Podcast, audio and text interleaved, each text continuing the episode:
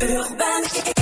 Bonjour à tous, vive émotion ce matin à Winsenheim dans le Haut-Rhin après l'incendie meurtrier qui a fait 11 morts.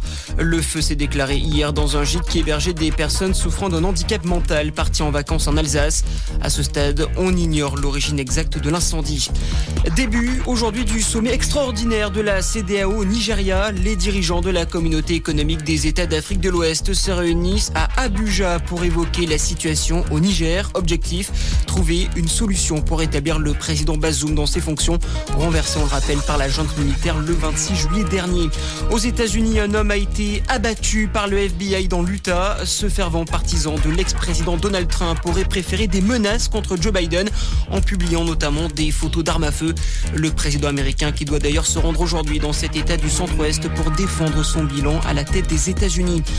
Retour en France, pas de l'homme pâle au cabaret vert. Le festival de musique de Charleville-Mézières a d'annuler la venue du rappeur visé par une enquête préliminaire pour viol.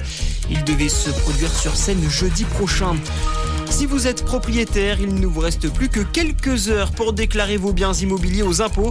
Fixé au 30 juin, puis reporté à plusieurs reprises à cause d'une panne sur le site, vous avez jusqu'à ce soir minuit pour vous rendre sur l'espace impôts.gouv.fr. On passe au sport. Le foot, tout d'abord. Marseille rate son entrée en Coupe d'Europe. L'OM s'est incliné hier soir sur la pelouse des Grecs du Panathinaikos. Défaite 1 à 0 au troisième tour de qualification à la Ligue des Champions.